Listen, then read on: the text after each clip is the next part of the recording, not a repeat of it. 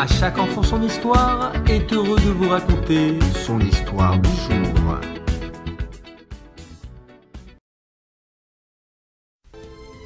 Rabbi Akiva et son épouse Rachel avaient une fille bonne et aimable. Lorsqu'elle grandit et devint une belle jeune fille, elle se fiança. Le jour de son mariage approcha. Son père, Rabbi Akiva, se réjouissait pour elle, mais en même temps s'inquiétait sans le montrer.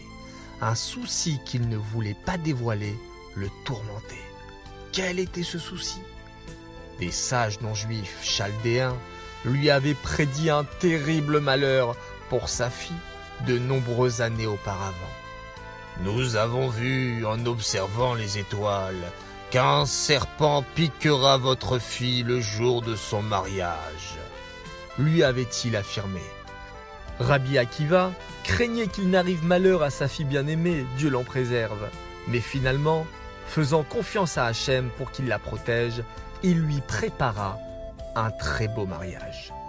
Le grand jour arriva enfin. La journée se passa sans incident. De nombreux invités de marque affluèrent car Rabbi Akiva était très aimé et vénéré de tout le peuple. Ce fut une fête magnifique. Les invités réjouirent les jeunes mariés comme il se doit. Ils chantèrent, dansèrent et profitèrent du délicieux repas. À l'heure où tous étaient installés devant les tables bien garnies, un pauvre arriva et resta debout à l'entrée de la salle. Il regardait les mets alléchants déposés sur les tables d'un air envieux, car il avait faim. Je vous en prie, donnez-moi quelque chose à manger, supplia-t-il. J'ai faim, oh, j'ai très faim. Mais personne n'entendit ce qu'il disait, car tous étaient très occupés. Ni les domestiques, qui servaient les plats avec zèle, ni les invités, qui dînaient de bon appétit, ne prêtèrent attention aux pauvres et à ses supplications. Seule la jeune mariée, la fille de Rabbi Akiva, remarqua le malheureux affamé qui se tenait à la porte.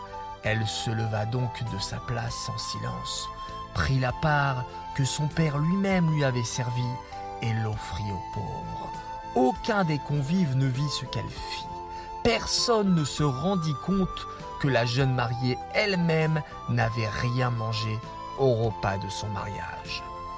Le soir, à l'heure du coucher, elle se retira dans sa chambre et ôta de ses cheveux la grande épingle d'or qui ornait son voile de mariée. Elle regarda où elle pourrait déposer l'épingle sans crainte de la perdre et décida finalement de la coincer entre deux pierres dans une fente du mur. Le lendemain matin, elle se souvint de son épingle d'or et alla la retirer de l'endroit où elle l'avait placée, dans la fente du mur. Quelle frayeur eut-elle lorsqu'elle découvrit un serpent mort au bout de son épingle.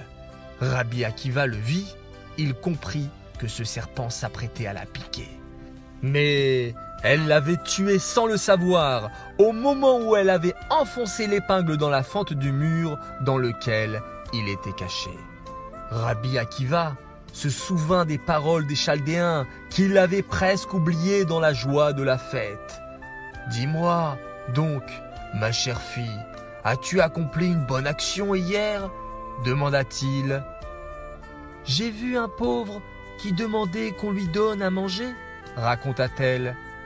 Comme j'ai remarqué que tout le monde était occupé par le repas de noces et que personne n'écoutait sa requête, j'ai pris la part que tu m'avais servie et je lui ai donné.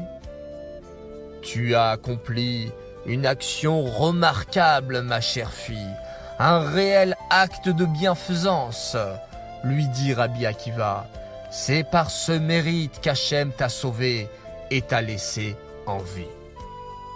De cette histoire, nous apprenons la grande importance de la tzedaka, qui non seulement approche la Géoula, la délivrance finale, mais aussi nous sauve des épreuves et nous sauve de la mort.